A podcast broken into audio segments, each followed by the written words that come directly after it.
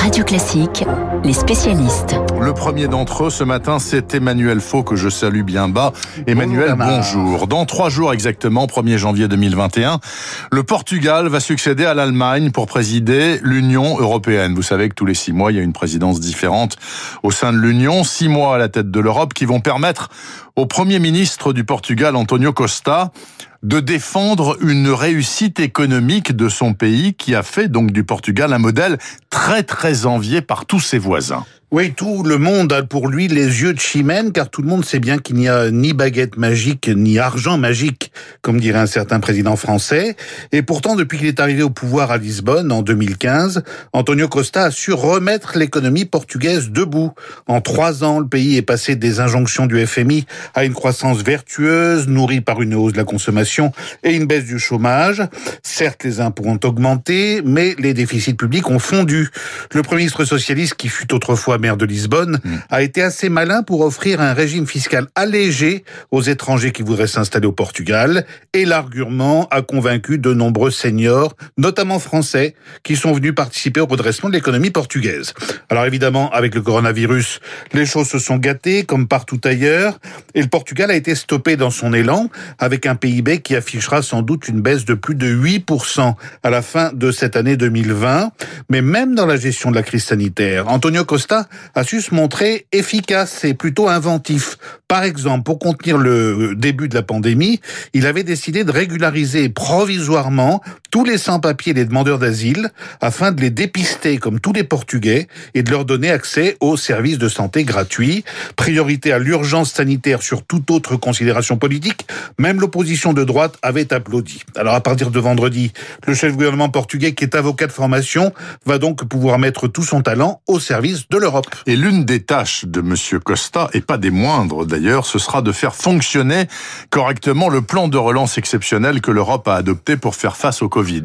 750 milliards d'euros, hein, je le rappelle Bernard, sous la forme de subventions et de prêts aux 27 pays membres qui ont accepté de mutualiser leurs dettes. Pour l'instant, aucun pays européen n'a vu la couleur de cet argent, pour la bonne raison que le plan a été bloqué pendant plusieurs mois par la Hongrie et la Pologne.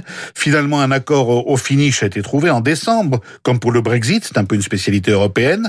en tant que président du Conseil européen jusqu'en juin, Antonio Costa va devoir user de sa bonhomie et de son pouvoir de persuasion pour que les premiers virements aient bien lieu au printemps. Surtout si la crise sanitaire joue les prolongations, les Européens auront besoin de cet argent frais.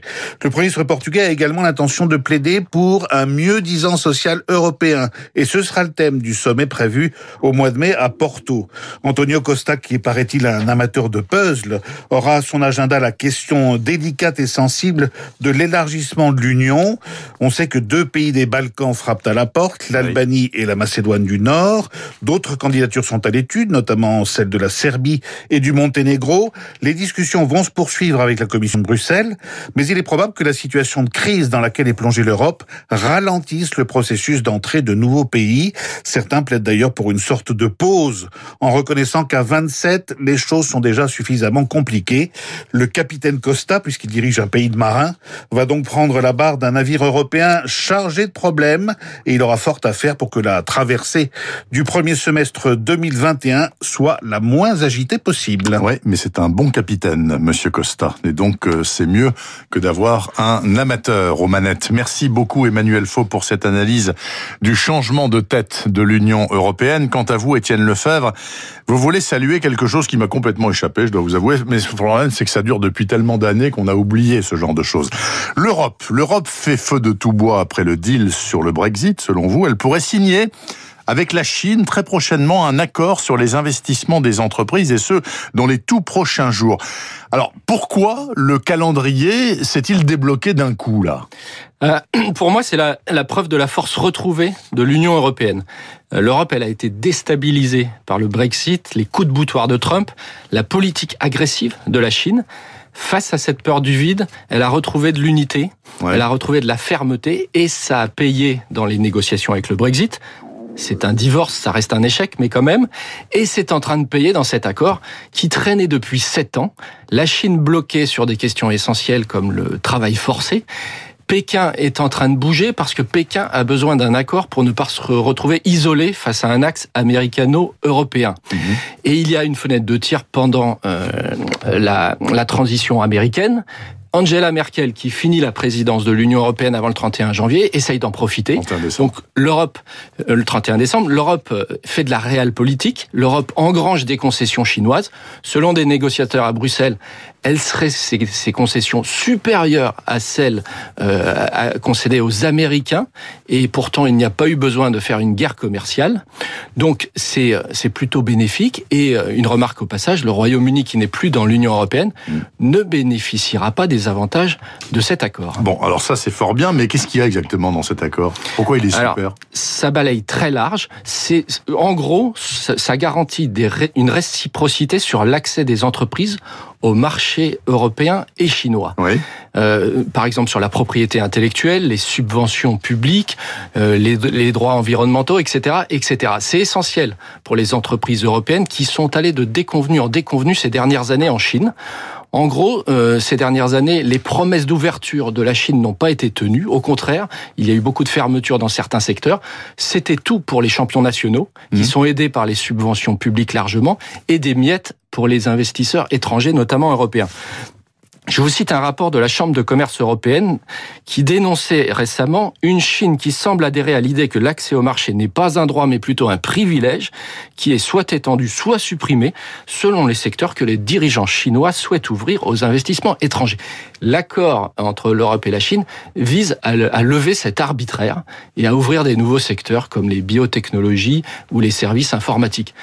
Un gros bémol tout de même, il n'y aura pas dans l'accord euh, la protection des investissements, euh, puisque là-dessus Pékin bloque toujours, et donc il faudra une nouvelle négociation en 2021. Alors tout de même, on entend pas mal de critiques euh, juste avant la signature imminente de cet accord. Certains États européens considéraient encore ces tout derniers jours que les garanties apportées par les Chinois quant aux droits du travail étaient notoirement insuffisantes. Ça, ça n'a pas bougé. Alors si, sur ce point, il semble que dans la dernière ligne droite, Pékin ait lâché beaucoup de l'Est.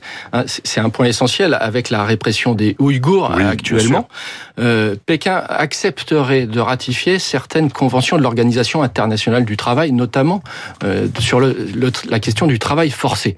Il, va, il faudra voir si cet accord est bien signé, qu'est-ce qu'il y a décrit précisément sur ces points. Euh, pour l'instant, on ne sait pas. Il y a une grande opacité sur le texte critiqué par certains.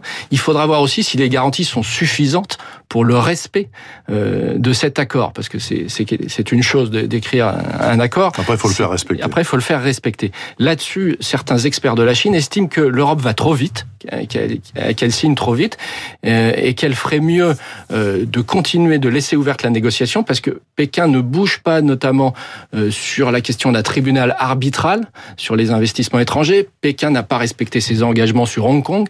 Donc, il y a beaucoup de points sur lesquels la Chine n'avance pas suffisamment.